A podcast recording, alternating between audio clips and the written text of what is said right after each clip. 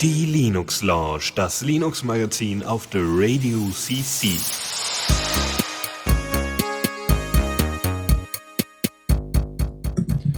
Und damit sind wir dabei mit äh, dem Dennis, den man ein bisschen im Hintergrund laut tippen hört. Und Doch, das sollte gar nicht so laut sein. Ich habe das extra quasi, also ich habe hier eine Rumpel, extra Rumpel, leise Rumpel, Rumpel, Rumpel. ging aber. Maschinengewehr. Ja, Wunderbar. und, und, und mir so, Faldrian, äh, eingesprungen für Philipp, der sein Mumble irgendwie züchtigen muss, beziehungsweise vernünftiges Internet braucht, damit das hier mal wieder rund läuft. Ja, und ich hoffe, man Ja. hört uns beide. Kurzes Feedback im Chat. Ich müsste eigentlich so sein. Ähm, ja, Dennis, wie geht's uns denn heute? Ja, es muss, ne? Es muss. Das äh, Semester hat jetzt wieder angefangen und jetzt wird es wieder schlimm, ja. Wenig Zeit und äh, viele Themen und so. Also das ist immer, es ist sehr äh, gutes selbstausgesuchtes es Leid. ist, es ist schlimm, dass äh, gleichzeitig mit dem Ende der Sommerpause auch immer gleich wieder die Arbeit anfängt, ne? Quasi. ja, ja, ja. Also, ja. wobei Sommerpause im Oktober ist schon ein bisschen weit hergeholt, aber ja.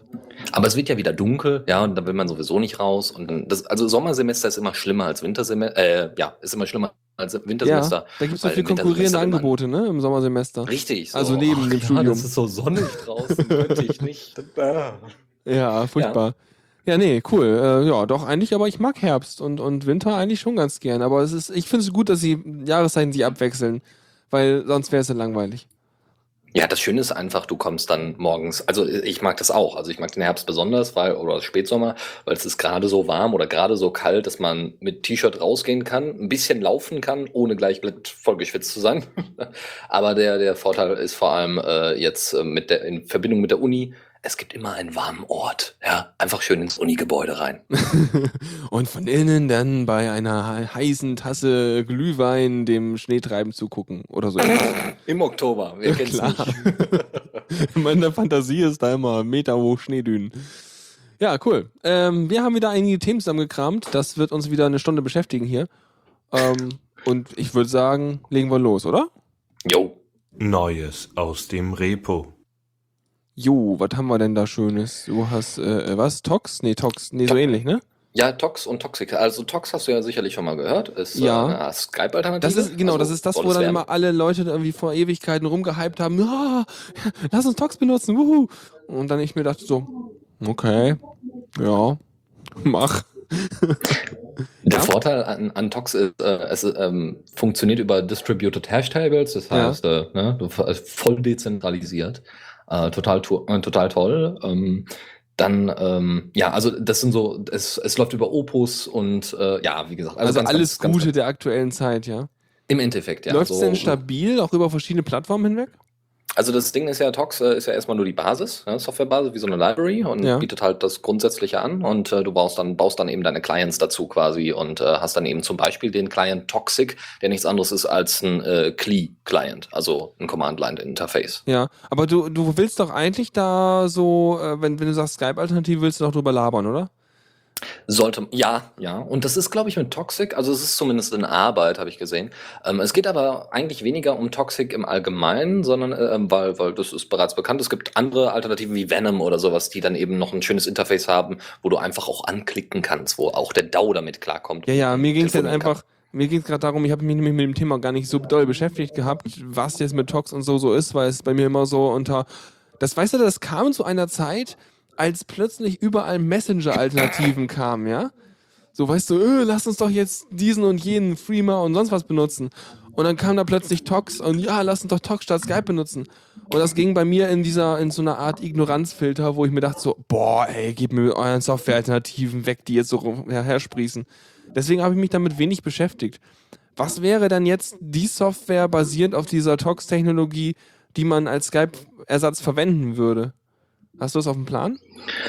Ah, Das ist, im- das ist immer so ein bisschen schwierig. Also äh, QTox habe ich mal ausprobiert und hat auch bereits die Funktion mit Audiokommunikation drin, hat aber doch irgendwie, also als ich es das letzte Mal getestet habe, ist auch schon wieder ein paar Monate her, ist ja alles sehr stark in der Entwicklung, so viele Ja. Clients, wie es inzwischen gibt.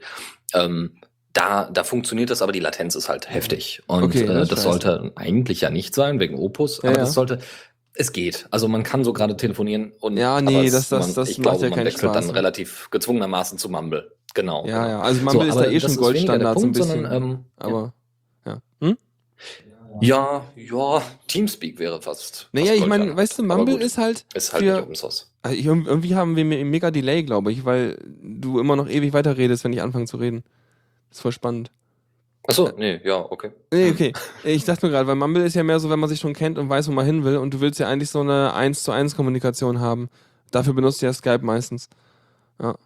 Naja, egal. Kann man ja, sich ja nochmal obwohl es anschauen. natürlich auch viele Leute gibt, die irgendwie Konversationen oder sowas führen in einer Konferenz. Also da kenne ich wahnsinnig viele, die das, die das eher so machen als Peer-to-Peer. Ja. Obwohl das auch wieder Peer-to-Peer ist, weil irgendeiner hostet das. Aber es ist ja auch egal. Das eigentliche Thema ist weniger Ja, der genau. Client und das ganze Projekt. Na, Ich wollte einen Kontext haben- bilden. Das äh, war wichtig. ja, ist ja auch in Ordnung. Okay, gut. Die haben ein eigenes Repo äh, äh, zusammengestellt äh, mit Tox-Clients und dem, der, der Tox-Basis, der Tox-Library. Und äh, inzwischen ist da Toxic drin und noch ganz, ganz viele andere Clients, die man sich so reintun kann. Das geht, glaube ich, alles über PPA, kann man sich das inzwischen, glaube ich, ziehen. Das heißt, es ist sehr schön einfach installierbar unter Debian-basierten, äh, vor allem eben eher Ubuntu-basierten Distributionen und somit für jeden nutzbar. Ähm, dazu ist jetzt unter anderem der Client Ratox gekommen, der jetzt auch vor kurzem erst äh, angefangen worden ist, zu entwickelt zu werden. Wow, das war grammatikalisch, glaube ich, sogar korrekt. Ja. Ähm, das äh, Ratox ist aber nichts anderes, auch wieder ein äh, als eine Alternative zu Toxic, also wieder Command-Line-Interface. Mhm. Okay, also, ja, aber die Frage ist ja immer, was macht man denn da wieder mit? Also, ich meine, äh, äh, ja, was, was will ich denn ansteuern mit dem Command-Line-Ding? Ähm, naja, was, also warum benutzt man WeChat und nicht XChat? Also das Ach ist so. so, das ist genau dieselbe Frage. Ja, okay, okay. Also, Ja, ah, also ja. ähm, Chat- es ist in dem Sinne Command Line. Ich weiß noch nicht mal, ob es Ncurses ist. Ich glaube noch nicht mal. Nee, Ncurses ist es, glaube ich nicht. Aber was da verwendet wird, um irgendwie äh, Darstellung oder sowas zu machen. Aber ähm, naja, es ist so halt WeChat-mäßig aufgebaut. Toxic. Also auch ein Chat, okay. Ja, ich muss mir überhaupt mal angucken, weil irgendwie, äh, Ja. was ist das jetzt überhaupt? Erstmal dachte ich, dieses, so wie du Anfang, an- angefangen hast, das zu erklären, dass dieses Tox-Ding hauptsächlich die Basistechnologie, um äh, Kommunikation herzustellen mit Leuten über dieses DHT-Zeug. Richtig, richtig. Ja. Und das ist es ja auch. Nur Toxic ist ein Client davon, der sich dann an die ganze Funktionalität daran hängt. Ja, aber dann Und, du äh, willst oder ja die Funktionalität erstmal überhaupt benutzbar machen. du musst ja über diesen, über dieses Netzwerk irgendwelche Dienste benut anbieten, benutzen. Also zum Beispiel Chat, zum Beispiel Audio, zum Beispiel File-Transfer oder irgendwas, ne? Ja, das ist bereits, wie gesagt, schon eine Tox-Basis drin. Und ja, Okay, also die der Client muss das quasi nochmal als, als Schalter nochmal anbieten, so ungefähr. Okay. Irgendwas ist mit dem Delay, das ist ganz furchtbar. Ich weiß auch nicht, wie wir das schaffen, aber das ist ich mega weiß es anstrengend. nicht. Also ich, äh, ich, Ich mag ich kein werd mal Delay. kurz hier mal schauen, aber eigentlich. Hm, komisch, komisch, komisch. Ja, Na gut, ich hab egal. eigentlich hier alles soweit. Wir probieren es doch mal.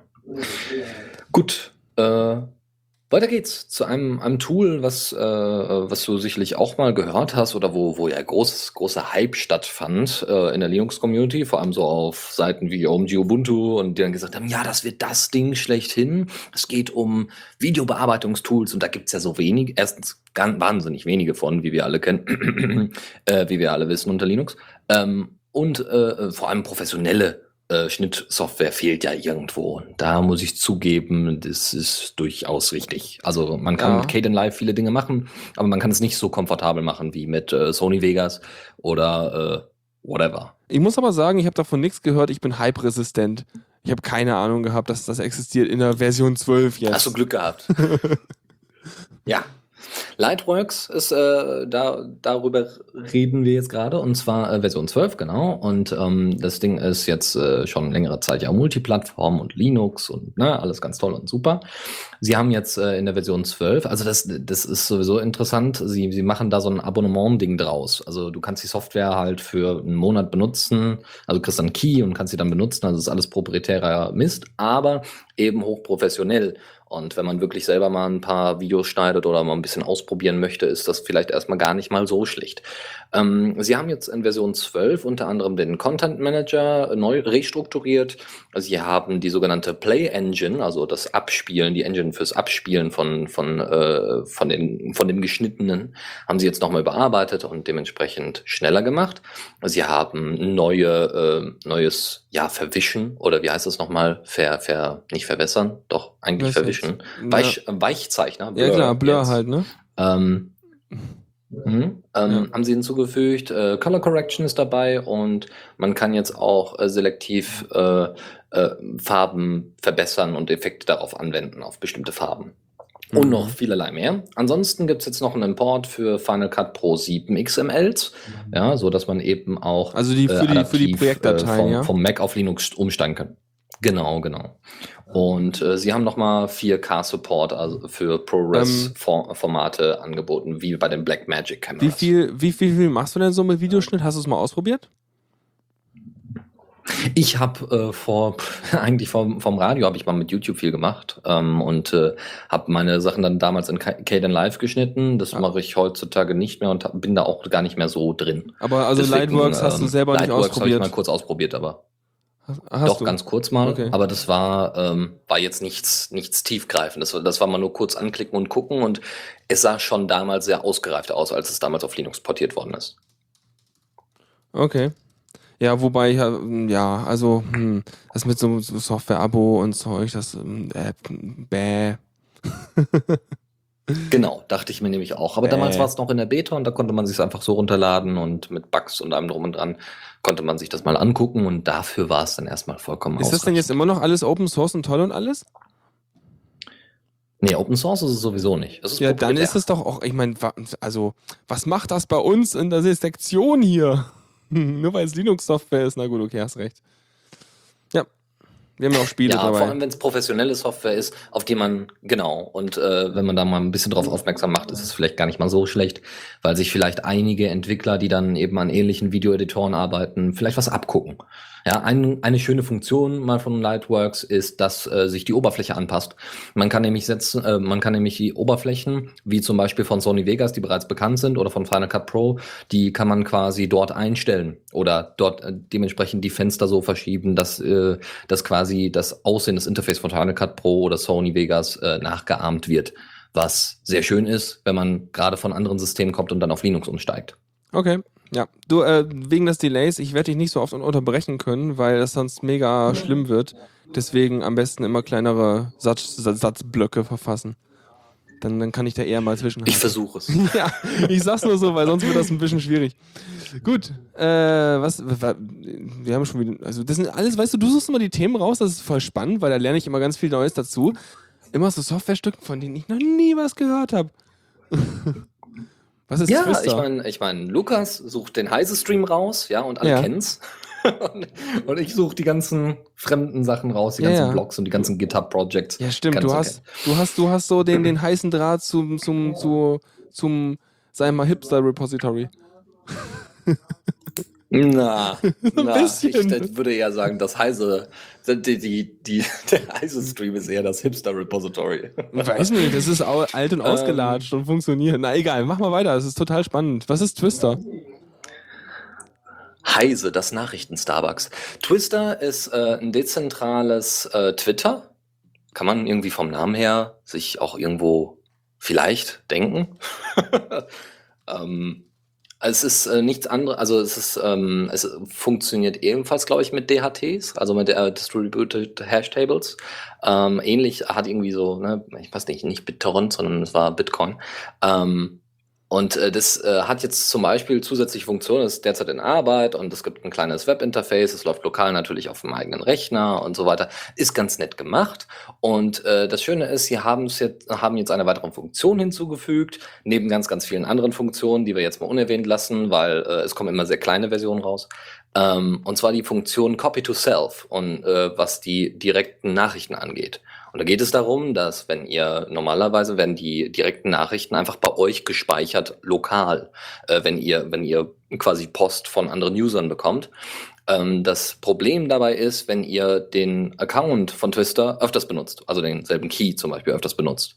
Ähm, Ähm, darf ich dich dann ganz kurz ist einmal blöd, weil das ist nicht mitgespeichert. Bitte. Sorry, äh, weil ich eben gerade wieder mal bei Twister, du bist wieder voll kopfüber rein. Ich hatte es ja gar nicht mehr auf dem Schirm. Also das, ich habe es nochmal kurz angeguckt. Äh, das ist ja so dieses, wir machen jetzt einen Messenger basiert auf dem Bitcoin-Protokoll. Die Geschichte war das, glaube ich. Ja, genau. Ja. Nee, nur eben für den Genau Kontext, das. damit man weiß, warum Ja, ein- was mit Keys und überhaupt. Ja, ein, eine Twitter-Alternative. Ja, aber weißt du, was die Technik dahinter ist? Es ist halt ein Bitcoin-Protokoll im Hintergrund. Ja. ist schon dramatisch, Genau. weil das funktioniert ja grundsätzlich anders, als wenn du jetzt irgendwie da deinen Twitter-Server und so ein Kram hättest. Wollt's nur erwähnen. Ja. Das ist richtig, ja. Ja, ja, genau. Ähm, das Schöne ist, wie gesagt, dass es lokal läuft und normalerweise die direkten Nachrichten auf dem Rechner selbst gespeichert werden. Problem ist, benutzt du den Account mehrfach, also auf anderen Devices, Hauptrechner, Laptop, Smartphone, es gibt da auch Clients für, hat man das Problem, dass bestimmte direkte Nachrichten nicht auf dem Smartphone sind, aber dafür auf dem Laptop, aber dafür nicht auf dem Hauptrechner und so weiter. Und jetzt kann man die einfach sich selber schicken und dann kommen die nochmal, äh, werden die nochmal verteilt, werden die nochmal an einen selber gesendet und man hat, äh, man kann das direkt sehen.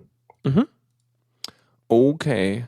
Na gut, also da gibt es ein kleines neues Feature und äh, ja. Prima. Ja. Jo, ähm, ganz kurz, Ansonsten, ähm, äh, wie, wie, ja, mach wegen, mal. wegen Delay, sagte Tuxi gerade, ob du mal einmal dein, dein Dauerblar aus und wieder anmachst oder so. Ja, genau. Ob das vielleicht Noch mal besser ist. Sollte vielleicht besser sein. Gut. Sag mal was? Ja, Gut. ich. Oh, viel, viel deutlicher. Dann müsst ihr es ab und zu mal machen. Ah. dann ja, dadurch kommt das dann. Ah, Entspannung. Cool.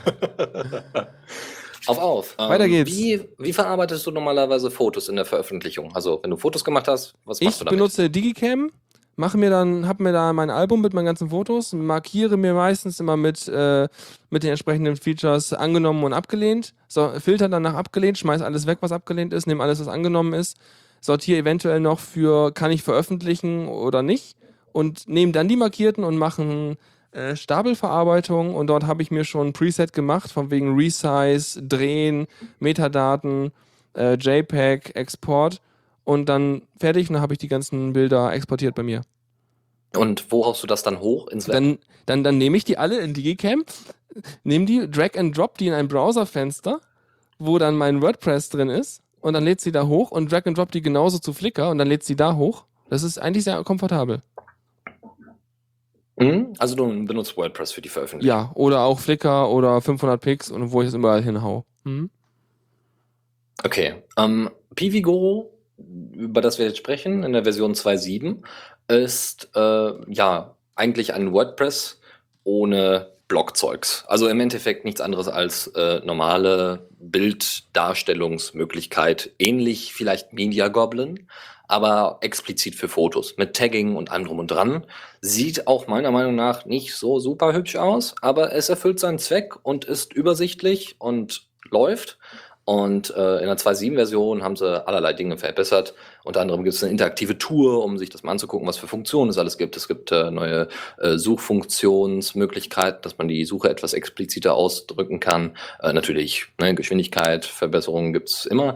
Und äh, die äh, derzeit gibt es ein besseres Formular für das Uploaden von Fotos. Ich hatte das, glaube ich, schon mal ausprobiert, das Ding, also Pipigo vor einer Ewigkeit.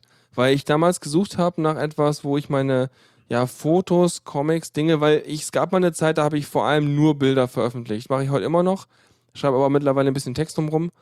Aber da dachte ich mir so, okay, vielleicht gibt es ja etwas, was noch mehr auf die Präsentation von Bildern wirklich als Hauptinhalt in der Mitte in groß geeignet war. Und das schien mir gar nicht so schlecht zu sein, das Software-Ding, das Pivigo-Ding. Mhm. Ja, also hat auch, hat auch wohl eine große Community, ist auch irgendwie kleiner, kleiner, ja, ich glaube, kleine Vereinigung oder sowas, die sich darum kümmert, um die Software. Und ähm, aber ich, wie gesagt, also optisch ist es halt wenig ansprechend, meiner Meinung nach. Es gab da so eine Demo-Instanz, das war jetzt nicht so super, do- super doll, aber ja, es konzentriert sich schon auf die, äh, stärker auf die Inhalte. Aber ich muss ganz ehrlich sagen, Media Goblin, auch wenn es PostgreSQL ist, äh, gefällt mir da zumindest optisch besser als Äh, nutzen. Ja, es geht ja eher darum, was da, also was da drunter läuft. Also ob das jetzt irgendwie, ob da Python läuft oder PHP oder sowas. Welche Datenbank ist meist eher nicht das Problem.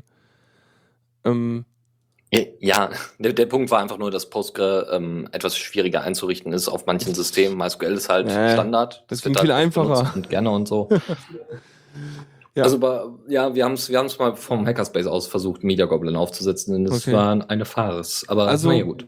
Bei, was man hier zum Bifigo auf jeden Fall sagen kann, klar sind die Designs halt hier erstmal vielleicht ein bisschen dürftig.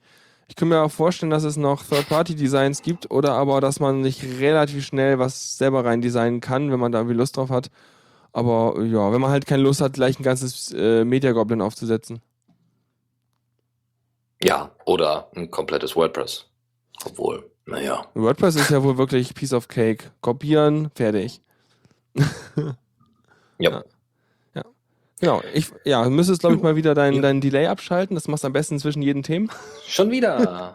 Immer. ja, das mache ich jetzt wirklich bei jedem Thema. Okay. Dann ist alles Nein. super. Wir machen weiter mit einem E-Book-Editor Sigil. Sigil? Irgendwie so, ne? Sigil, ja. Ja. Si- Si- Sigil. Ich habe keine Ahnung. Sigil. Nein. Sigil. Sigil Ultraperls. Klingt auch. Klingt eher wie so ein RPG-Charakter, aber gut. Hallo, ich bin Ähm. Sigil der Alte. Nein, nicht ganz. Ich bin Sigil der Wäscher. Ich glaube, wir haben ja Ähm. schon irgendwann drüber geredet vor unendlichen Zeiten, oder? Kann das sein? Das kann durchaus sein, obwohl vielleicht. Vielleicht auch Äh, nicht. der-. Ähm, weil, äh, ja doch, das kann tatsächlich sein, weil erst im Februar diesen Jahr, also dieses Jahres, ähm, hat der eigentliche Projektleiter gesagt, nee, ich werde das mal so ein bisschen äh, einstellen hier, beziehungsweise ich werde es einfach komplett einstellen. Und ähm, dann gab es ne, irgendwie noch den letzten Release und das war's dann. So und äh, also das Projekt war quasi tot.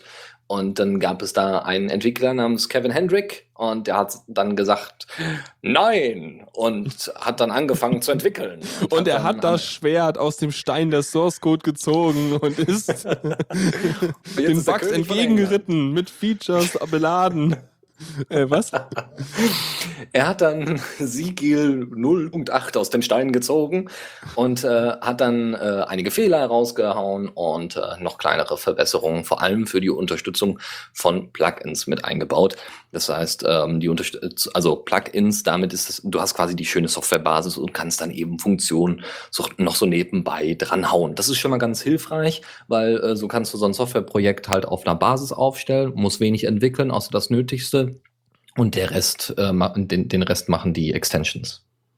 Mhm. Was, was, was äh, kommt am Ende eigentlich bei so einem Projekt, was du mit Siegel machst, raus? Ähm, also kommt da irgendwie ein EPUB raus oder wo, wo ist es darauf spezialisiert? Soweit ich weiß, ja. Okay. Also es ist, ja, also macht Ja. auch alles weitere, glaube ich, keinen Sinn, weil äh, EPUB ist ja Open Source Ja. und dementsprechend, äh, ja. Nee, nee, ist klar. Ich bin, das müsst ihr mir eh nochmal angucken, weil soweit ich das weiß, ist EPUB auch nur so eine Art glorifizierte HTML-Datei. Ähm, aber ja, spannend. Warum auch nicht? Ich meine, die, die, die Querverweise und Krempel innerhalb dieser Datei müssen ja auch korrekt sein. So ein bisschen wie das LaTeX ja von selbst aus macht. Nur, dass LaTeX natürlich kein EPUB erzeugt. genau. Wahrscheinlich kommen jetzt im Chat diverse Links von wegen, hier, guck mal, dann machst du einfach dieses Exportformat und schon hast du. Ja, okay. haben wir ein Thema. Na gut. Ja. Aber Mhm. schon, mal, schon mal sehr hilfreich, weil äh, EPUBs, muss ich ganz ehrlich sagen, finde ich inzwischen richtig klasse. Ich Ja. habe äh, mir ja vor kurzem erst einen E-Book-Reader mal zugelegt und bin da wahnsinnig Hm, welchen? zufrieden mit. Äh, das Pocketbook Bla Nummer 2. Keine Ahnung. Ich weiß jetzt nicht die genaue Bezeichnung, aber Pocketbook 2 kann es sein. Okay. Wie auch immer, war, war, ist auf jeden Fall sehr, sehr schön und sehr, sehr toll. Und ich hab, krieg halt immer von der Uni irgendwelche PDFs und krieg jedes Mal das Kotzen, weil es so wahnsinnig langsam ist auf dem Ja. Tablet. Ach so, Deswegen ja, schneide ich mir die immer zu und deswegen bin ich immer froh, wenn es ein EPUB gibt, weil das passt immer perfekt. Ja, Ja. das ist immer super. Nee, das ist auch meine Erfahrung jetzt mit dem, ich lese meinen Krempel ja auf meinem Nexus, also auf meinem Tablet-Ding.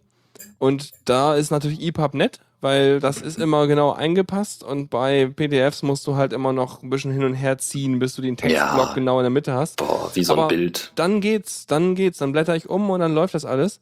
Ähm, und zu der Sache mit äh, LaTeX zu EPUB schmeißt hier der Fanti gerade noch rein.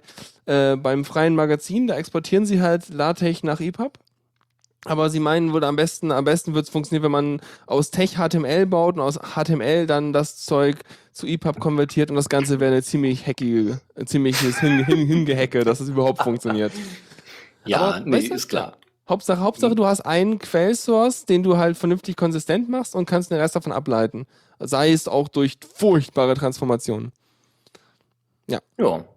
Cool. Äh, ja, Gajim.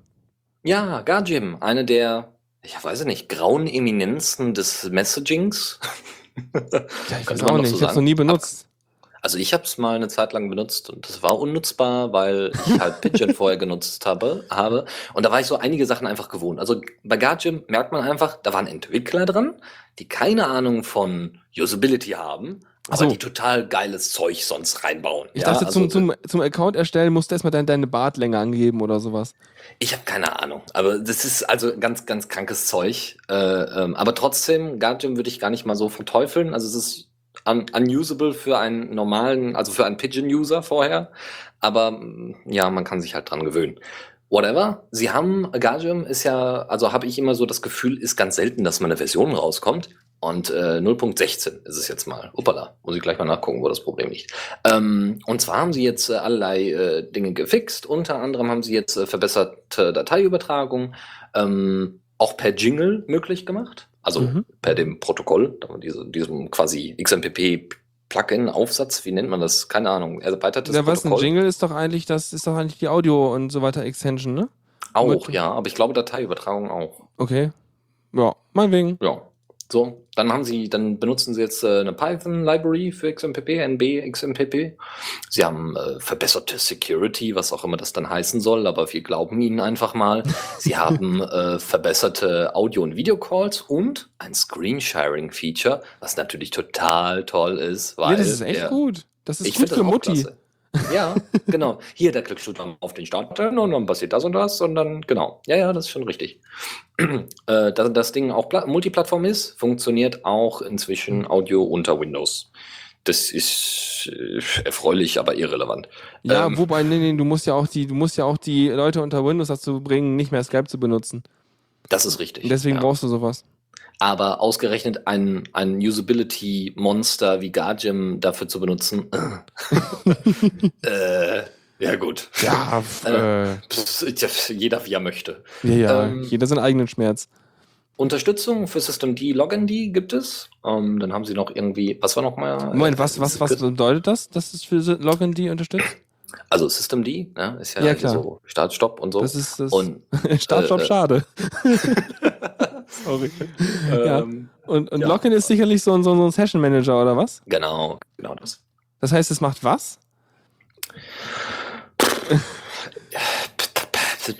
Er, er, er, er, er loggt dich ein, wenn du dein System startest mit dem Ding oder was? Oder Ir wie? irgendwie sowas, ich glaube schon Okay. mal. Aber ansonsten könnte es auch sagen, ja, obwohl das macht eigentlich Gnome Keyring äh, mit den mit Es tut Passwörtern. Dinge, hab, erhalte ich hier aus dem Ja. Chat. Das scheint die offizielle Antwort zu sein. Und manchmal Zeugs. Gut, Ja, und ich, ich finde das gut. Ja, Ja, ich finde, wir mögen das. Genau. Daumen hoch. Äh, dann haben sie irgendwie noch äh, ähm, Korrekturen zu einem, ich glaube, Standard ist diese Abkürzung hier, also ist so XEP 0308, das ist wahrscheinlich ein bestimmter Standard, äh, vielleicht von XMPP vom Protokoll. Naja. Ja klar, das ist wahrscheinlich eine, eine X Expansion für irgendwas. Ach so. Ja, genau keine das. Ahnung. Weiter, mach mal mal mit dem, mit dem, mit dem Schwarzbrot weiter hier, statt dem ganzen kleinen Schnickschnack. So. Ähm, ja, do, doch, das ist tatsächlich äh, Okay. wichtig, weil ne, Last Messages Correction, also die letzte Nachricht, die ver, äh, versendet worden ist, ja, äh, dass es äh, da weniger zu Problemen kommt, von wegen, ähm, ja, das ist, äh, die wird gespeichert quasi oder wie auch immer. Äh, dann Attention, ja, kennt jeder den Alarm, den man in Pigeon gerne auslöst und selten aber wirklich ankommt. Ähm, bestimmte Kommandos, die geblockt werden können, direkte Einladungen sind auch jetzt inzwischen drin. Und dann noch allerhand so Krams wie Sprachsupport und so. So what? Voll gut. So, neues Thema, neues Glück und neue, äh, neue Konfiguration des Audios. Uhu. Äh, äh, ist das, das ist ein Viech irgendwie aus irgendwelchen Mythen. Es hat noch nicht so viele Nummern und es heißt Gilgamesh 0.0.4. Das ist ganz schön wenig. Ähm, Mesh macht, glaube ich, schon langsam klar, ja, es ist ein es Netz. vielleicht gehen könnte. Aber, aber, aber Richtig. Gilgamesh war, glaube ich, ein, ein. Ich guck mal kurz, was das ursprünglich war. Das war irgendein so mythisches Viech. Ja, ja, ich glaube irgendwas Indisches. Aber gut, ist auch egal. Also Gilgamesh äh, ist ein, ein genau 0.0.4 ist also schon sehr, sehr, sehr Alpha, wenn überhaupt. Ähm, Es war ein sumerischer König. Anfang des dritten Uh. Jahrtausends vor Christus. Ja, äh, hier, äh, Kultur und, und Historien. so, hätten wir abgedeckt. Ihr habt jetzt voll was gelernt, Mann. So, weiter geht's. Sorry. Ähm, das ist echt tatsächlich ein interessantes Projekt. Es geht um dezentralisierte Nachrichten, äh, Nachrichtenaustausch über Bluetooth bei äh, so Handy-Devices, hier so Smartphones und so. Mhm. Ähm, was ziemlich cool ist, weil äh, du hast quasi so ein Twitter-Interface, Twitter-artiges Interface und sendest dann einfach Nachrichten und die werden dann her per Mesh halt verteilt.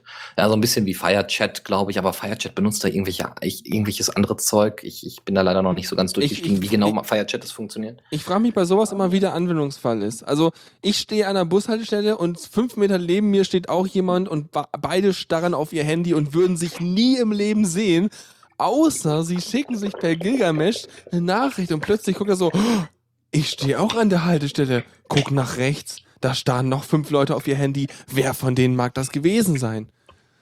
Äh, Wahrscheinlich. Ja, kannst ja zurücksetzen, äh, zurücksenden. Ich bin der mit der Brille. Ja, ich bin der ich habe die Rose.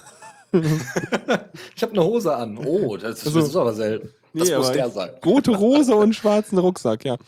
Ja. Nee, ähm, ich weiß echt nicht, wofür wollen, also ich meine, wahrscheinlich total schlau, technisch interessant, aber ähm, weiß man, was da so ein richtig vernünftiger Anwendungsfall von wäre, von diesen ganzen Bluetooth-Chat-Geschichten, die es so gibt?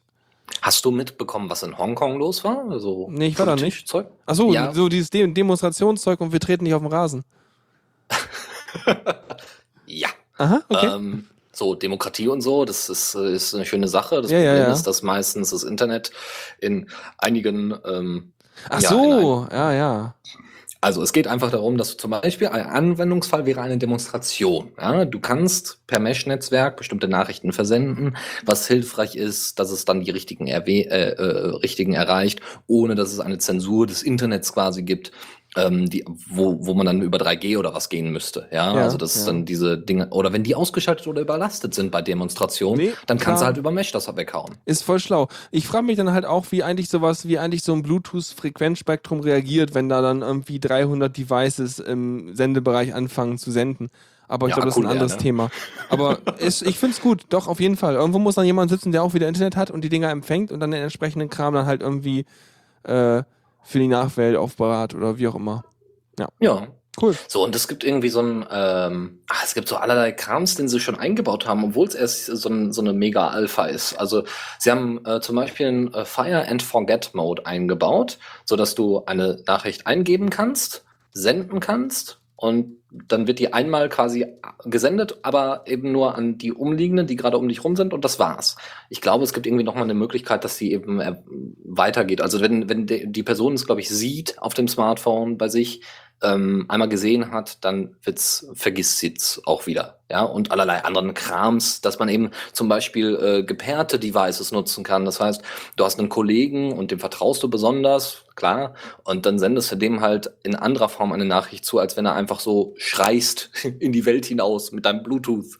Hier Nachricht. Macht was damit. Ist bisher auch nur als Android, äh, für Android-Devices verfügbar und über F-Droid verfügbar. Ja gut, aber deckt damit ja immerhin irgendwie 80% des Smartphone-Markts ab oder so. Richtig. Klappt schon. Läuft. Cool. So, Dann neue Rubrik. Neues Machen wir weiter, ne? Super. Newsflash. Was, was flasht uns denn? Oh, ich glaube, das S ist toll. Das ist toll. Das darf, äh, erzähl mal. Du benutzt doch Firefox OS auch noch, ne? Oder? Mhm. Oder Ja. Welche, welche Version läuft bei dir? Im Moment 2.0 mit einigen Dev-Updates, also so, so auf dem Weg zu 2.1. Also, das ist schon so der äh, Development Branch, den du da laufen, so Aurora-Dings oder was ist das?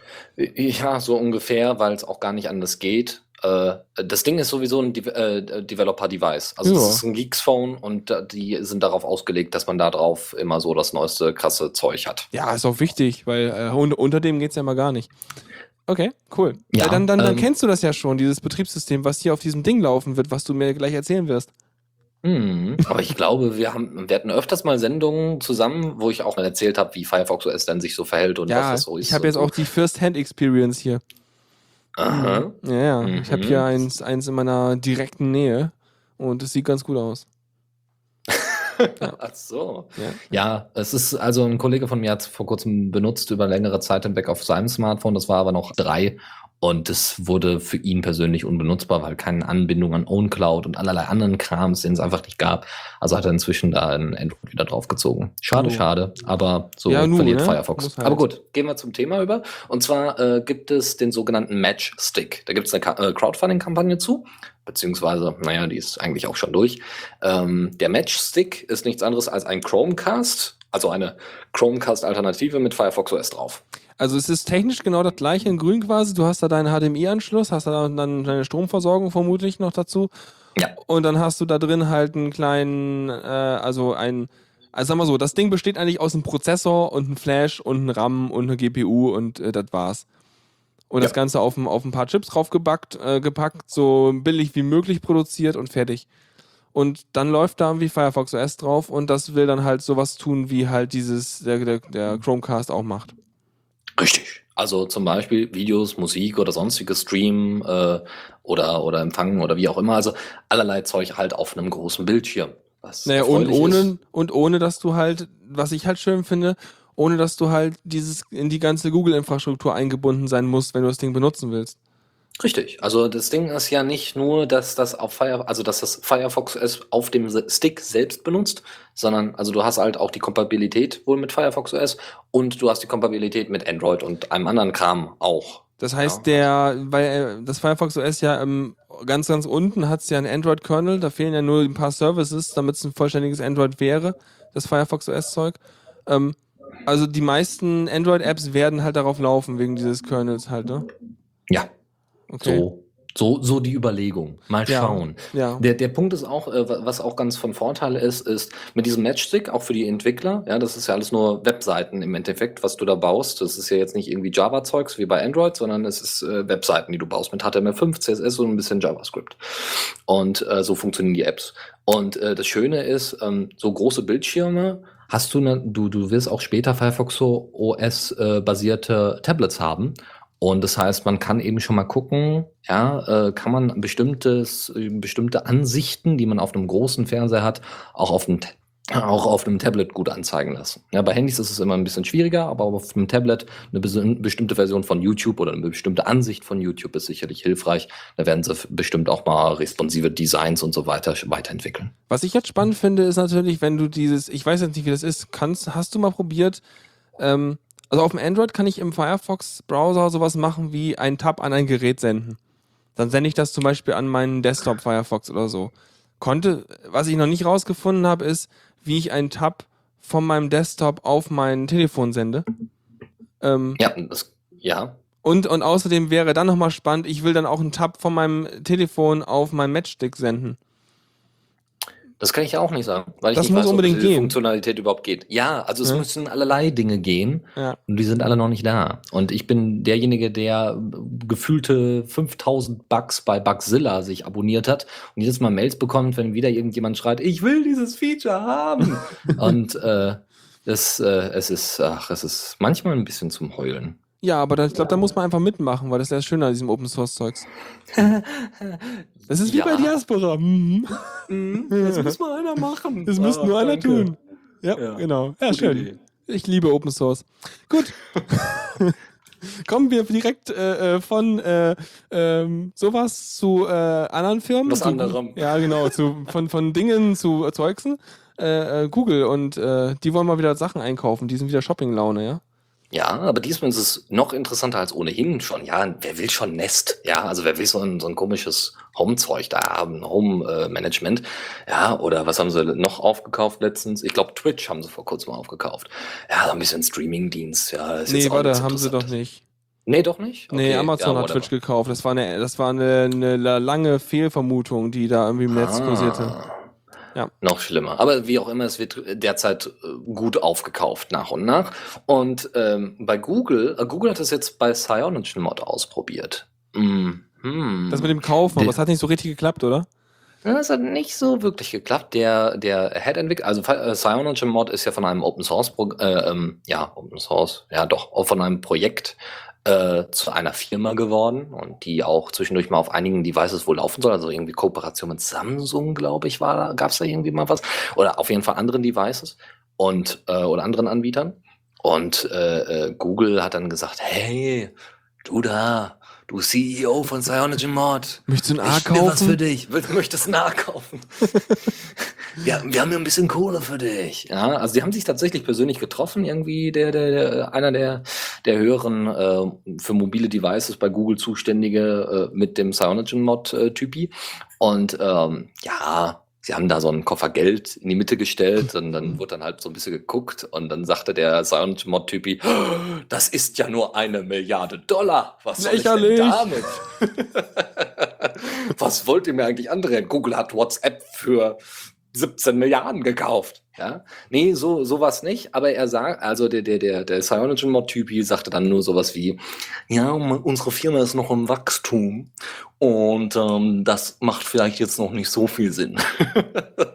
und hat das abgelehnt tatsächlich, eine Milliarde. Ja, Ablehnen. ich finde das schon fair, dass sie es ablehnen. Nö, ich finde das auch in Ordnung, weil das, es wäre, ich glaube, dieser Google-Kauf hätte weniger etwas mit irgendwelchen neuen Entwicklungen oder sowas zu tun gehabt, sondern viel eher mit, wir kaufen mal die Konkurrenz auf. Natürlich. Mod ist die Konkurrenz Naja, du- zum normalen Android. Wobei man auch sagen muss, klar, Konkurrenz, aber du hast da auch einige fähige Entwickler drin natürlich. Ne? Ja, keine Frage. Die du auch sie haben ja abwerben. Aber klar, du willst natürlich dann auch, äh, äh, ja, das haben. Mhm.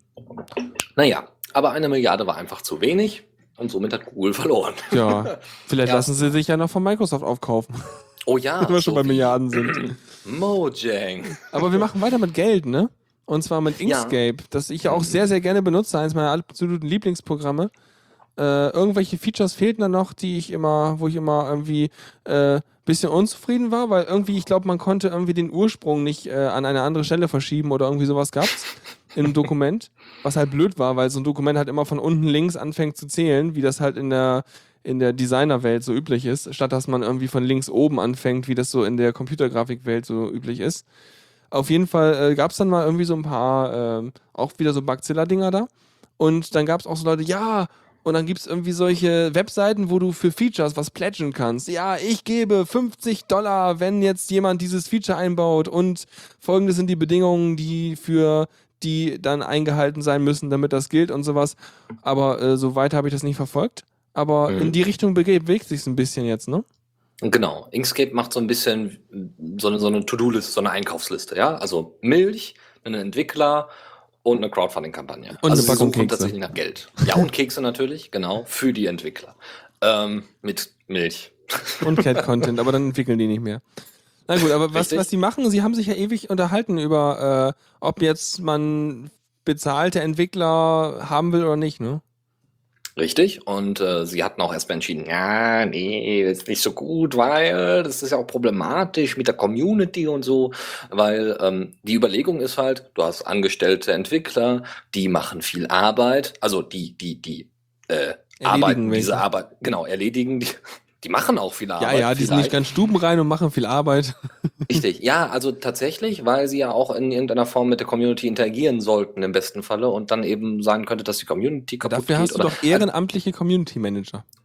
Sollte man meinen, aber whatever. Auf jeden egal, Fall das waren deren Überlegungen, ja. Hm. Genau, und dann haben sie natürlich gesagt, ah, vielleicht lassen wir das erstmal. So, und jetzt haben sie diese Idee wieder aufgegriffen und äh, weil sie auch unter anderem an Projekten wie Blender gesehen haben, wir machen Crowdfunding und es funktioniert voll gut, weil wir haben noch mehr Features drin und äh, die Community lebt trotzdem weiter.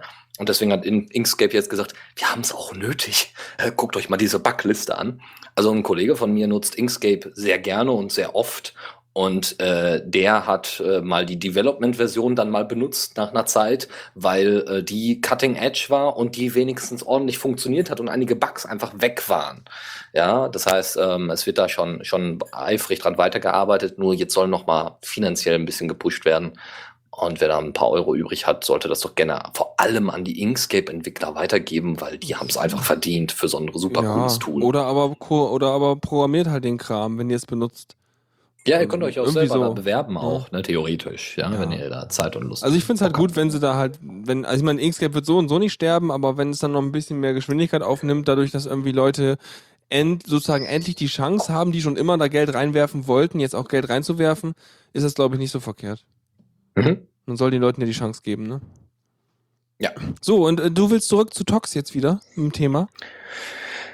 Ja, Wo wir schon mal dabei ja sind. schon. Irgendwo schon. Ja. Ähm, und zwar bei Tox ist es so, äh, wo bin ich denn hier? Ach da, no. Bei Tox ist es so, derzeit gibt es eine Tox-Node, also eine DH Distributed Hash Tables Node und im besten Falle sollte es halt wie bei die Diaspora, ne, dezentral, Pots, ganz viele Pots und nicht dezentral sein. Ja. Und dann gab es dann eben den großen Aufruf, Leute, macht euren eigenen, eu- eure eigene Node auf, damit wir so dezentral wie möglich sind, falls unser Server mal abschmiert. Und ähm, ja, Also habe ich dann jetzt kleines, Also hätte ich dann jetzt einen Diaspora-Pod, einen Jabber-Server, einen Tor-Node, einen Tox-Node, äh, eine Own-Cloud. Ähm, also das wird ein ganzer Zoo eigentlich von Services, die man am besten bei sich laufen lässt, ne?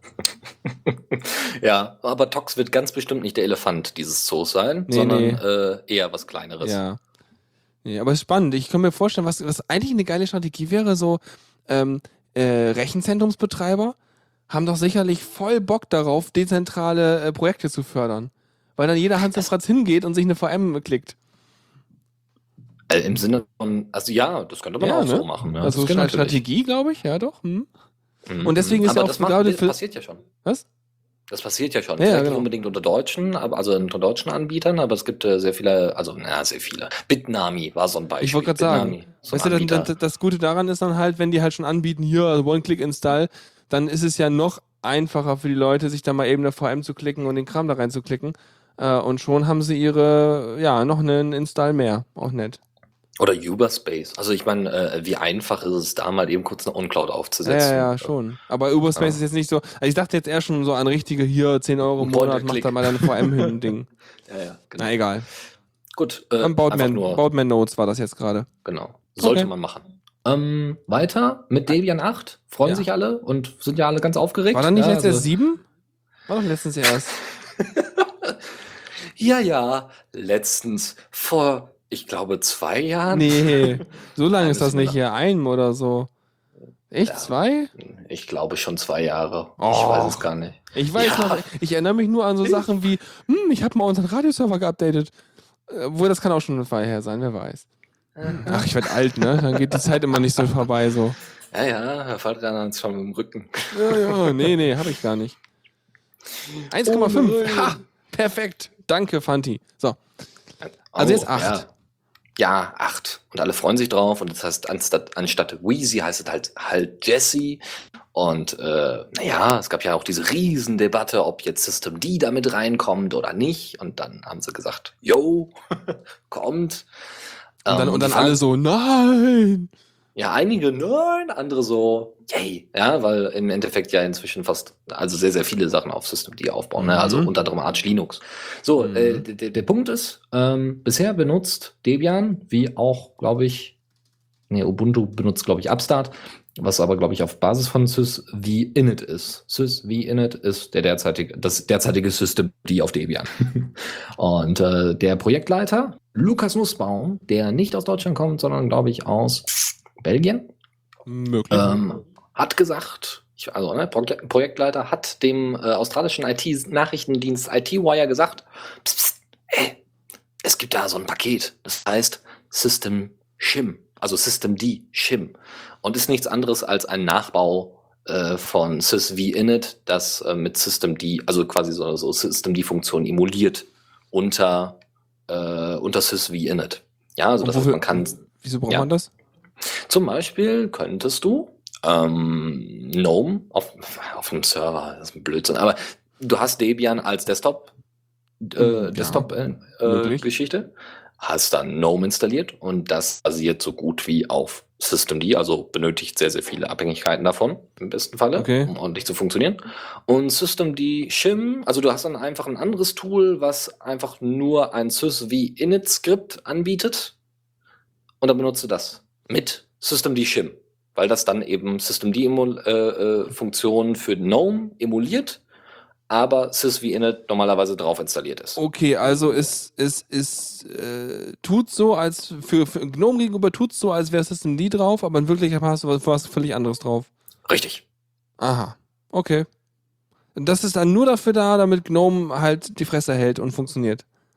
So ungefähr, ja. Damit du Okay. abwärtskompatibel bist im Endeffekt. Abwärtskompatibel in Anführungszeichen. Na gut.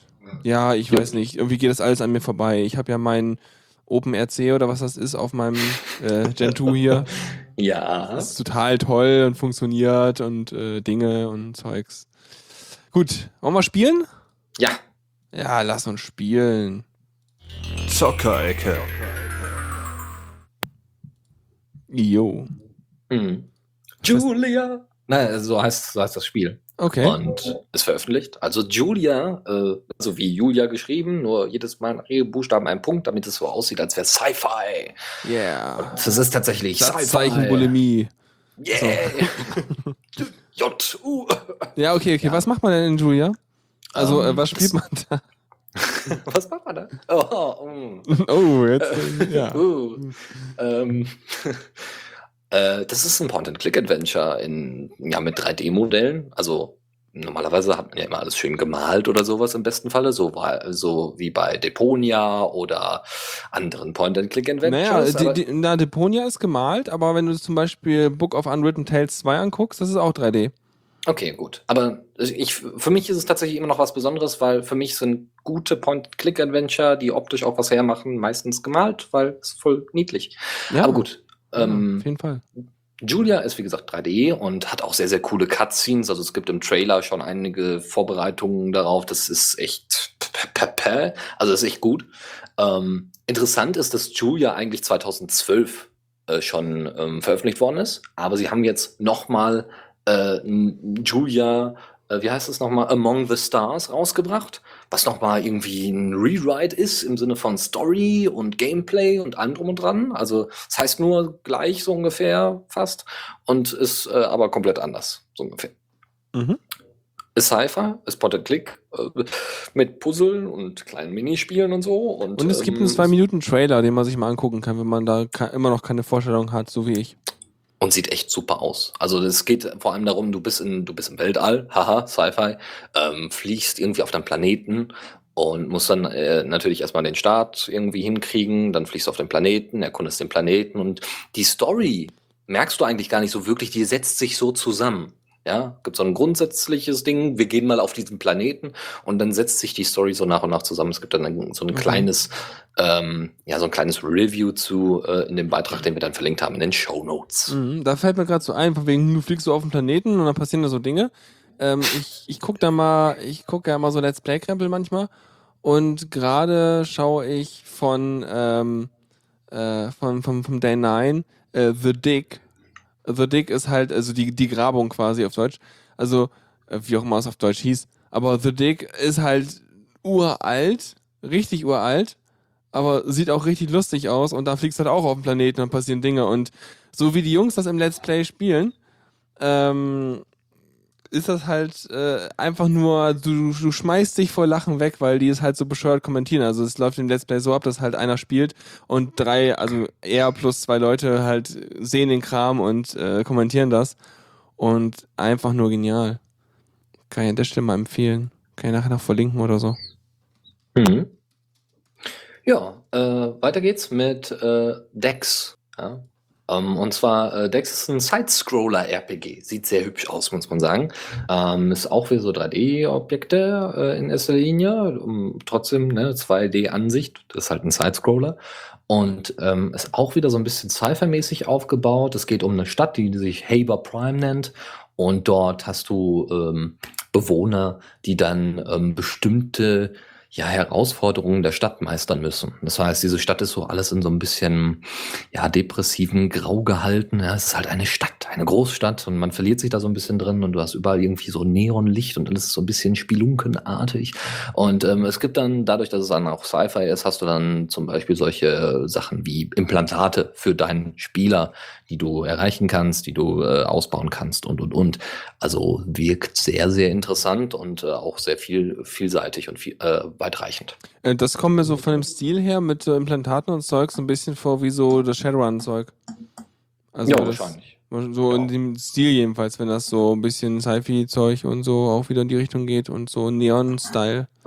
Ja. Ja, ja. Voll Kommen wir gut. jetzt zu Drogen. Was? ja. Nicht ganz. Äh, Hacked ist ein, eine App im Endeffekt, ein App-Spielchen. Ähm, oder ein Spiel als App, die man auf seinem Android-Telefon äh, au- ausführen kann. Ähm, und zwar kann man damit Pro Programmieren lernen. Ich meine, es gibt ja sehr, sehr viele Tools, die dann sagen, hier, hier kannst du programmieren lernen, auf spielende Art und Weise. Ich muss zugeben, dass ich da äh, doch äh, nicht unbedingt so dran glaube, aber um Leuten erstmal so ein bisschen Interesse für Programmieren zu geben, ist es vielleicht gar nicht mal so schlecht.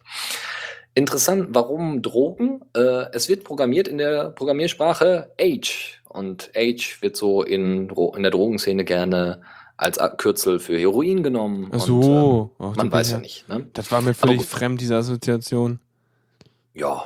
Krass. Also nicht. Ich habe damals Christiane F. in der Schule gelesen, da kommt sowas okay. vor. Eine Bekannte von mir meint immer, es gibt irgendwie so ein, so ein uh, Tutorial-Ding, uh, Learn Python the Hard Way oder so. Und das sei ja. sehr, sehr gut. Das ist sehr gut, weil damit habe ich Python gelernt. Siehste, haben wir es ja schon ja. zu zweit. Gut. Ja, äh, der Punkt ist, man, man spielt Puzzle und also man hat so bestimmte ähm, Fertigkeiten, äh, äh, also es wird einem so ein bisschen antrainiert, ja, so kannst du bestimmte Probleme lösen. Dann musst du selber diese Puzzle lösen, auch ne, richtig Code schreiben und so weiter. Und äh, manchmal gibt es dann eben Zusatzpunkte, wenn man besonders elegant ein Problem gelöst hat. Ja, also wenn man so ein bisschen über die Grenzen hinausgegangen ist. Sehr schön. Ähm, es gibt einen Multiplayer-Modus, wie auch immer der dann aussieht. Und es gibt äh, so kleine Minispiele, das heißt, du hast so ein bisschen äh, äh, Pong-artiges Spiel, ja, ähm, wo du dann Blöcke wegschießt und dann kannst du eben halt äh, äh Verbesserungen für das Spiel entwickeln. Live.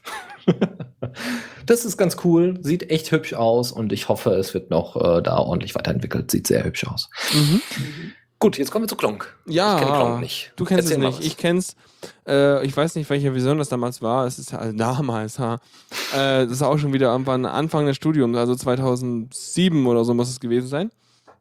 Äh, da hat ein Kumpel mir Klonk gezeigt. Das lief dann auf seinem Windows-Zeugs, glaube ich, oder so.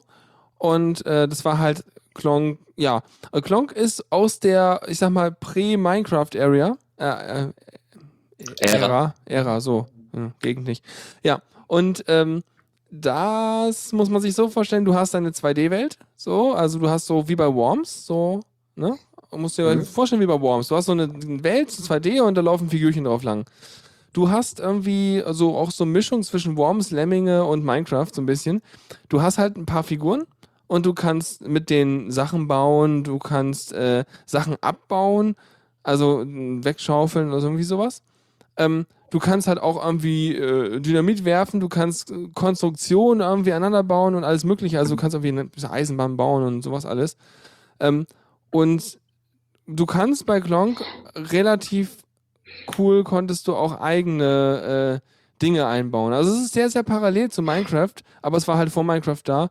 Hat halt auch sowas wie hier, bau mal irgendwie Kraftwerk und sowas alles. Es gab irgendwie Wind, Naturkatastrophen, es gab Ölblasen irgendwo da so drin, die du fördern konntest für deine Generatoren, für dein Sägewerk und für den ganzen Kram. Und hast dich da im Prinzip auf deiner 2D-Welt da irgendwie äh, vergnügt. Ähm, besonders lustig war natürlich, es, ist, es hatte einige äh, spezielle Eigenheiten. Sowas wie zum Beispiel, deine Figur bestand aus, ist so ein Pixelhaufen, ne? Also, äh, klar, ist nicht so mega 3D und alles gewesen. Aber deine Figur ähm, hat einen Mundpixel. Äh, der ist da, wo der Mund ist. Logisch. Wenn dein, wenn dein Mundpixel für eine gewisse Anzahl von Ticks äh, durch ein Nicht-Luftpartikel bedeckt ist, dann fängst du an zu ersticken. Das ist an sich eine schlaue Sache, weil wenn du unter Wasser bist oder irgendwie von Erde verschüttet wirst oder so, weil die Erde ist wirklich pixelgenau, wo das abgerechnet alles, auch mit Lawinen und so ein Kram. Aber es gab manchmal das Problem, dass du beim Graben mal so einen Pixel vergessen hast, mitten im Nichts so. Und dann steht deine Figur irgendwo rum und erstickt und um sie herum ist Luft. Nur weil der Mundpixel bedeckt war. ja, also so ein Schwachsinn passiert da. Aber grundsätzlich nette Spiele und das, ich war erstaunt, dass es davon jetzt ein Open, also davon eine Open, Open Source Variante gibt. Ich glaube, die gab es damals auch schon. Aber äh, ja, grundsätzlich war es ganz lustig. Aber für mein Gefühl halt wurde es durch so Minecraft und dergleichen Sachen, die halt 3D sind und wesentlich größere Entwickler-Community auch angezogen haben, äh, ziemlich abgelöst. Mhm. Ja, äh, sieht hier ähnlich aus. Sie machen es, glaube ich, nicht so pixelig. Also bei Open, wir reden gerade von Open Clock Ja, ja. 5, was wir vor kurzem veröffentlicht haben. Und äh, das ist halt nicht so pixelig. Es ist halt auch, äh, ja, ist weiß 3D. Also Grafiken 2D, aber in 3D gerendert. Ja, genau. Und das ist, sieht ganz nett aus. Und äh, in den, in den, es gibt ein paar neue Szenarios, die man erreichen, also die man, man spielen kann. Ähm, Es gibt auch irgendwie Challenges, die man zusammen machen kann. So Multiplayer-Fähigkeiten gibt es Mhm. ja wohl auch teilweise. Ähm, allerlei Kram, den man sich dann noch mal da reintun kann, aber an sich schöne Sache. Auf jeden Fall. Also es war auch mal irgendwie ganz lustig. Äh, ist halt, ja, ja. Ich, nee, ansonsten habe ich, glaube ich, alles dazu gesagt. Sieht auch sehr nach Klonk aus hier, das Open Klonk. Schon echt nett. Ja. Die Steuerung war immer schwierig bei Klonk, weil du halt immer so, du hattest irgendwie verschiedene Tasten, musstest du mal gucken. Also du hattest nicht so was nach links laufen, nach rechts laufen, schon. Aber du hattest auch irgendwie so äh, hoch und runter und äh, ganz, ganz komische Tasten. Hat sich wahrscheinlich auch alles gebessert. Hoffentlich. Ja, Hoffentlich. wahrscheinlich. Kommen wir zu, dann kommen wir zu noch zwei Kleinigkeiten aus der Rubrik. Und zwar äh, Raven's Cry wurde für Linux angekündigt. Äh, Raven hast du vielleicht mal irgendwo, obwohl, weiß ich nicht, in, Nee. in Game, Game, okay, dann nicht.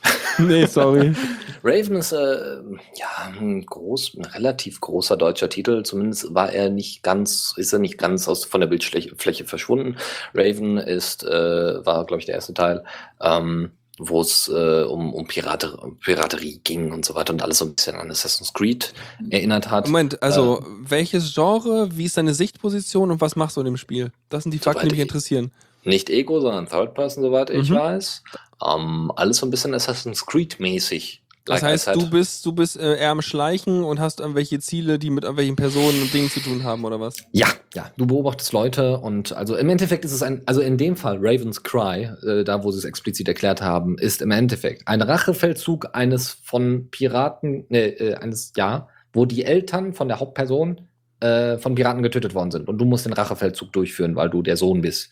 Ja, und du haust sie dann da alle kaputt und musst sie dann äh, ein bisschen spionieren. Nicht alles so, dass du jetzt hier Wände hochläufst und alles so actionreich da in so einen, so einen äh, Heuhaufen springst, wie bei Assassin's, Assassin's Creed, aber äh, du spiel, kannst dann mal ein Schiff fahren und dies und jenes. Also sehr Okay, vielseitig. vielfältiger, ja. Mhm. Richtig. Alles so Schauspiele, äh, Sch- äh, Schauplätze sind äh, Havanna unter anderem oder die Hafenstadt Port Royal, also alles so Karibik und alles Mhm. so Zeit des 17. Ja, Jahrhunderts. Ja. Genau. Und das heißt deswegen Raven, weil der titelgebende Hauptakteur Christopher Raven heißt. Ach so. Und der, So. der weint die ganze Zeit. Der weint die ganze Zeit, äh, weil man das als Pirat ja so macht und eine Buddel voll rum. Ja, Whatever. Ähm, sie haben, sie haben, das wird angekündigt für den 27. November. Äh, Topware Interactive, was eine Karlsruher, ein Karlsruher Ja, Publisher ich als, auch als auch Publisher ist. Mhm. Ähm, die äh, haben das jetzt um einen Monat verschoben. Also äh, das heißt, 27. November ist jetzt endgültig, ja, aber davor, sie hätten es eigentlich vor kurzem, also jetzt hier vor äh, im, im Oktober veröffentlichen können. Finde auch ich ganz immer. spannend. Topware gibt's, also Topware gibt's echt schon ewig, ne? Die sind Ja, echt weiß alt. ich. Weil ich weiß noch damals, irgendwelche ganz alten Point-and-Click-Adventure, die ich gespielt habe, die wurden damals auch von Topware vertrieben. Mhm, mhm, mhm. Also Zum das war Beispiel halt so Monkey 1900 irgendwas, ne? Also, ja. Ja. So. Letzte Geschichte noch. Und zwar die Unity Engine telefoniert nach Hause. Die Unity Engine ist ja eine Game Engine und die ist proprietär und da kann man ja nicht reingucken, da weiß man nicht, was passiert und so. Und äh, wer dann sich dann die Policies da nicht durchguckt, der weiß nicht, dass dann nach Hause telefoniert wird. Nämlich, es werden unter anderem Hardware-Spezifikationen werden an den, an die Entwickler gesendet, an die Unity, nicht an die Spieleentwickler, sondern an die Engine-Entwickler, an die Unity-Leute. Ich könnte mir aber Das- vorstellen, dass die äh, Engine, also nicht, dass die Engine, dass die Spielentwickler äh, auch äh, das äh, beim, die, beim, beim Einbinden der Engine in ihr Spiel halt auch deaktivieren können, wenn sie wollen. Also es steht zumindest in den Policies von, von, äh, von der Unity Engine selber drin. Sie sagen auch, dass sie das einmal machen, nämlich quasi, wenn das Spiel das erste Mal gestartet wird, Mhm. dann werden einfach mal Hardware-Spezifikationen gesendet. Das Ding ist anonym und und und, aber man wusste es vorher nicht, Ja. und weil man sich sowas halt nicht Also durchliest. grund grundsätzlich halte ich, finde ich das ja nicht schlimm, wenn das gemacht Ich wird. auch nicht. Aber ich finde es dann auch trotzdem, äh, also im Englischen wird es mandatory. Also es muss einfach passieren, dass der einmal einen Dialog hat. Möchtest du jetzt ja, nein? Dass du Genau. halt gefragt wirst als Benutzer. Ich finde, das Oder muss sein. welche und ansonsten da auch klicke ich dann auch gerne auf Ja, das ist kein Problem. Genau. Ja, mache ich bei Mozilla auch immer so. Ja. Firefox. Nightly muss immer Daten bekommen, weil die sollen das Die besser machen. verhungern sonst. Das muss auch mit Daten Ja, gefuttert die werden. Armen kriegen keine Daten. Nee, Ja. klar. Mhm. Rubrik fertig. Yay, next. Tipps und Tricks. Was haben wir denn Ja. für Trips und Ticks?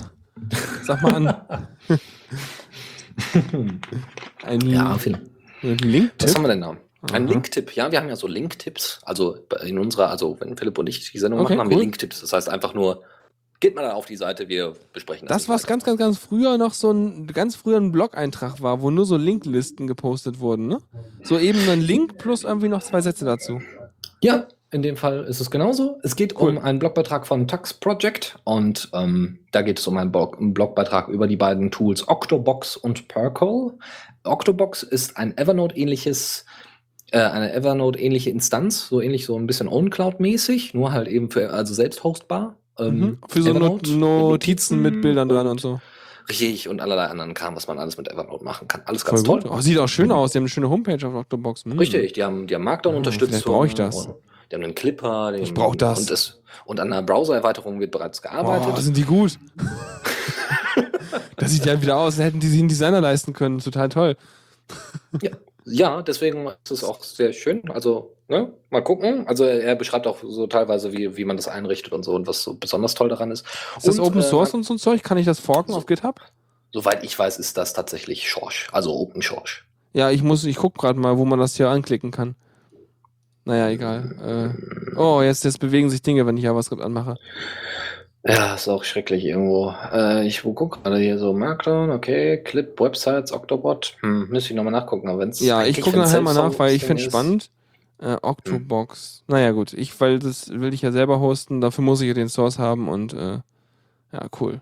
Ja, egal, war ja nur Link-Tipp. Gucken wir später dann genau an. Rectic und Percol, was noch an, erw- erwähnt worden ist, ist ein Filter für Pipe-Befehle. Ähm, ich muss ganz ehrlich sagen, ich kann mir jetzt, also das ist irgendwie, hat irgendwie so ein, so ein Emacs-Plugin. Also, eh- nee, ist ähnlich dem E-Mail, äh, Emacs-Plugin, Helm-Plugin heißt es. Okay. Und kann eben so eine Schnellsuche sein für Befehle oder Dateien oder bestimmten Zeilen, die man bereits hatte. Also quasi das, was die ZSH schon mit dem GRML-Plugin macht. Also mit dem GRML äh, Configs, so. Dass man eben relativ schnell Befehle und Dateien und so weiter finden kann. Mhm. So, weiter geht's. Voll gut. das war der Ein- Link-Tipp. Ja. Reap.io. WebRTC ist doch super, oder? Ja, es ist auf jeden Fall mal, das ist, ähm, es erm- ermächtigt die Browser dazu, ein vollwertiges, netzwerkfähiges Gerät zu sein, also softwaremäßig gesehen. Richtig. Und das ist total toll. Ich habe es mal gerade ausprobiert. Hast du auch ausprobiert? ausprobiert? Ja, ich kenne solche Anbieter. Ähm, ich habe aber bisher noch nicht. Nein, hatte ich noch Nee, nicht. das Reap.io habe ich eben vorhin mal kurz ausprobiert. Einfach einen Browser genommen, einen anderen Browser, denn was das tut, ist Dateitransfer zwischen zwei Browsern, so direkt Peer-to-Peer-Style. Ich weiß jetzt nicht, ob das geht, wenn man, wenn beide irgendwie hinter einer NAT sitzen oder irgendwas. Also hinter irgendwie einem Router Mhm. und so einem Zeugs. Aber äh, lokal zwischen zwei Browsern ging das schon mal. Wenn halt beide IPv6 haben, geht das garantiert auch. Äh, was, Mhm. wie es passiert ist, du hast eine Webseite, da lädst du, also dieses Reap.io-Zeugs halt, da lädst du halt, da sagst du halt hier, nimm mal die Datei und dann ähm, äh, kriegst du einen kleinen URL. Die URL gibst du an die Person, die das halt haben will oder die Personen, äh, lässt deinen Tab offen, weil es wird ja nicht zu dem Service von denen hochgeladen, jedenfalls nicht so, dass ich es erkennen könnte. Ich muss auch nochmal gucken, ob ich den Source selber installieren kann vom Reap.io-Zeug. Ähm, und dann kann der andere auf den Link klicken und dann wird es bei ihm halt wird's übertragen per WebRTC von dir zu denen. Und die Vermittlung der Geschichte findet halt über deren Server statt, also dass eure IPs sich finden und so einen ganzen Kram. Und dann lädst du eine Datei rüber. Ganz simpel. Was total toll ist, weil früher musste man dann irgendwie so bei RapidShare so ein Scheiß, also größere Dateien auch hochladen. Ja. Wenn man aber, wenn aber beide Seiten eine gute Internetanbindung haben, dann einmal Peer-to-Peer, zack, und schon ist die Datei auf dem anderen Rechner drauf. Und Reap.io ist äh, voll mega Open Source Zeugs. Auf jeden Fall gibt es dafür Oh. ein GitHub Repository. Das, Das sieht aus, als wäre das Ganze in äh, JavaScript gebaut. Ja. Das ist, halt ein Node.js-Ding halt, ne? Wie immer. Nee, finde ich gut, weil kannst du selber raufziehen, kannst selber hosten, weil ich hätte ja erst initial, weißt du, immer wenn es um Dateiübertragung geht, ist man natürlich erstmal vorsichtig, Ja, ja. ne? Ja, Klar. Ja, erfreulich. Finde ich gut. erfreulich. Schönes Tool. Hm? Ja. kriegt meinen Äh, Pluspunkt. Wir, wir bleiben bei Informationsverarbeitung. Äh, äh, TinyDB ist eine TinyDB. Äh, whatever. Es ist ein, eine, eine kleine Datenbank. Wer hätte es gedacht? Und es ist äh, extra für kleine Programme gedacht. Also so Sachen, die halt so lokal sind und nicht so groß, so nicht so Apache Web Server oder sowas. Also hier mit, mit WordPress und allem drum und dran, sondern kleine Sachen. Und das Ding ist extra für, also SnowSQL, ähm, die Sachen lassen sich speichern in einem Dictionary. Ähm, und ist dementsprechend über Python erreichbar. Also soweit ich weiß, ist das nur eine, ein Datenbanktool für Python, wie ich das erkennen konnte. Ähm, an, es gibt keine weiteren Abhängigkeiten. Der Code für TinyDB ist gerade mal 1200 Zeilen. Dies war nix und ist nix. Also nicht viel. Und es braucht keine Serverinstanz. Das heißt, du musst nicht im Hintergrund noch irgendwie einen Service oder sowas äh, laufen lassen. Was sehr erfreulich ist.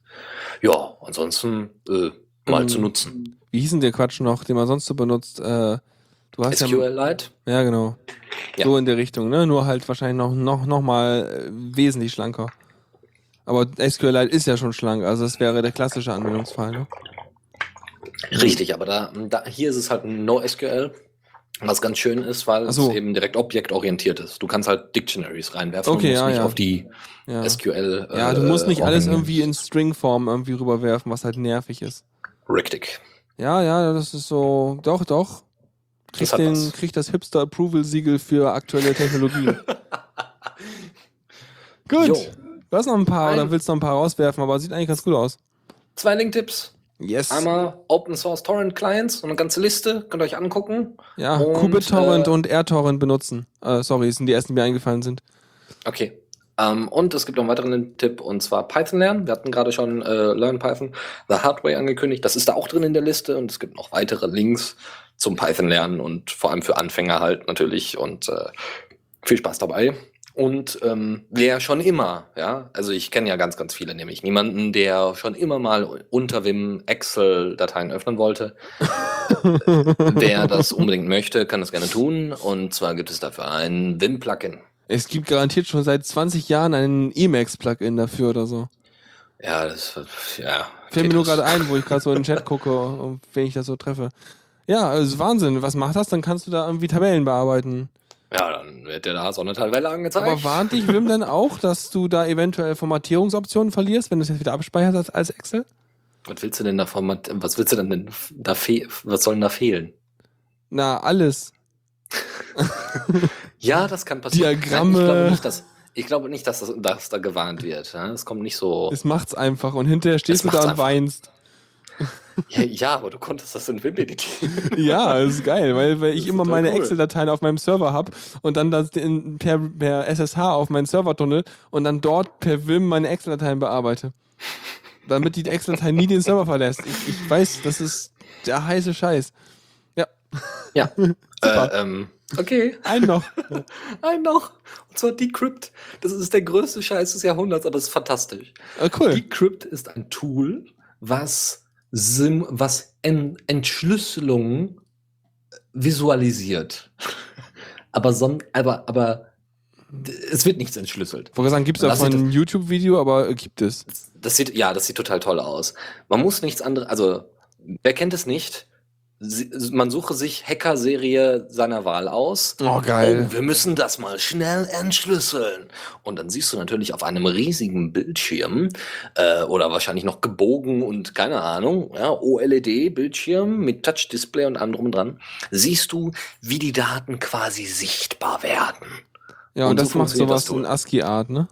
Richtig? Ja, Ja, du hast halt so, einen- so, einen- so einen Stamm, also so, so einen gut. Dateistamm und unten hast du halt dauernd irgendwelches Gekrackel von irgendwelchen Zeichen Ja. und dann äh, äh, ähm, das rattert das Ding halt so runter und oben siehst du dann halt, wie sich so langsam aus diesem Gekrackel, aus diesem unterschiedlichen ASCII-Zeug dann tatsächlich Dateien bilden, also so ein Dateistamm bildet, Mhm. weil du das ja so nach und nach entschlüsselst. Fantastisch, braucht keine Sau, Ab- ist ja. aber super. Wo du gerade vorhin über diese Filmsachen geredet hast. Ich habe jetzt letztens nochmal Elysium geguckt, was irgendwie ein relativ aktueller Film wohl ist. Äh, hm, egal, Film braucht man nicht reden, aber das Ding spielt 2153 oder so. Und beim Reboot von so einem Supercomputer-Ding da, von so einer ganzen Raumstation, steht da irgendwas oben drin, Mounting IDE Drives, und dann scrollt das Ding weiter. Und ich denke mir so, what? das war auch wieder mein, eigentlich das Highlight des Films für mich. Oh Gott, ey. Die Jungs, schön, sehr so schön. schlimm. ja, voll ja, gut. Kleinigkeit noch. Einen herzlichen Dank an Stefan, der ähm, Lukas in dem Fall ähm, mal so eine Liste an Themen zugesetzt hat. Einige davon, unter anderem TinyDB und auch äh, Decrypt, waren von ihm. Ich habe jetzt nicht jedes Mal hintergeschrieben, ist von Stefan. Nochmal vielen, vielen Dank dafür. Welcher Stefan war das jetzt? Das weiß ich leider nicht, weil es stand nur Stefan dabei. Der ja, Stefan blöd, ne? Wir würden ja gerne nochmal hier, das ist so der, der auf Diaspora oder Der so, ja. ein- genau, ja. Damit ihr ihm alle mit ihm teilen könnt und ihm Kekse schenken könnt. Was in der Mail stand, ist, dass er der Stefan von Jedipedia ist. Und äh, das war's aber Ah. auch. Also geht alle Das- auf die das- Jedipedia. das ist toll. Ja, das Also, ist googlebar. Ich hoffe mal, dass es da noch irgendwie Diaspora-Accounts oder sonstiges ähnliches gibt. Wir müssen jetzt Deswegen. alle, wir müssen ja jetzt alle sagen, etwas ist googlebar und so. Einfach damit es so oft benutzt wird, damit Google das Markenrecht an der Marke Google verliert. Was ja vor einer Weile mal Thema war. Also es ist immer noch Thema. Äh, Oh, Apple hätte da schon längst ein Problem, glaube ich. ja, ja. Ja, so ziemlich. Macintosh eigentlich ja, also der, die Marke auch. Nee, die ist ja, also das kennt ja keiner mehr. Keiner weiß mehr, was, es- was, was ein Macintosh ist. Alle weiß- wissen nur, was ein Mac ist. Ja, aber Macintosh, ich meine, ne, die Schotten, aber ist egal. Echt? Wir sind Ach so, durch. wusste ich noch Ja. gar nicht. Ich glaube, wir sind sowas von durch. Ja. Ja, es war, hat mir Spaß gemacht, war wieder schön. Ich hoffe, euch auch. Ja, ähm, wir werden, also wir, wir suchen immer noch, also man darf ja noch mal drauf aufmerksam machen, wir haben ja bald Geburtstag. Also ist noch ein bisschen hin, aber wir haben ja bald Geburtstag. Oh, also das Radio. Ja. Und äh, nicht Falkan und ich, äh, kann, man weiß nicht, ja, wir werden fünf. Und äh, wir suchen dann natürlich immer noch die Highlights schlechthin. Und wenn ihr da irgendwelche Highlights gefunden habt oder sowas, äh, dann immer schön kommentieren am besten. Ja, das könnt ihr ganz einfach machen. Ihr geht einfach auf unsere Podcast, auf unser Podcast-Portal und dann hört ihr euch einen Podcast Der an. Podcast-Portal übrigens ist rec, also rec.theradio.cc. Genau, ansonsten auch erreichbar über die ganz normale The Radio CC Seite. Da geht ihr rein und dann könnt ihr da kommentieren und ihr könnt dann auch die Zeit angeben, wo ihr dann kommentiert, so von wegen, ist voll witzig, ja, oder das und das meine ich, das ist voll witzig, das ist eine schöne Anekdote, bitte in eine Art Reel, Showreel zusammenpacken mit den besten Zitaten aus Sendungen. Äh, ja, könnt ihr gerne bei helfen. Wir sind da auch selber ein bisschen dran, äh, damit wir das hinkriegen. Und ähm, dann haben wir so ein paar Highlights. Ja, auch mal ein paar Genau. ältere Sendungen hören, ist immer sehr interessant. Und wenn euch die Sendung hier voll gefallen und ihr denkt so, boah, geil, das will ich auch machen, dann äh, meldet euch, weil äh, dann könnt ihr ja mitmachen. Und das ist dann Ja, voll natürlich. toll. Und dann freuen wir uns, dann freuen sich alle anderen, die zuhören und alles wird super.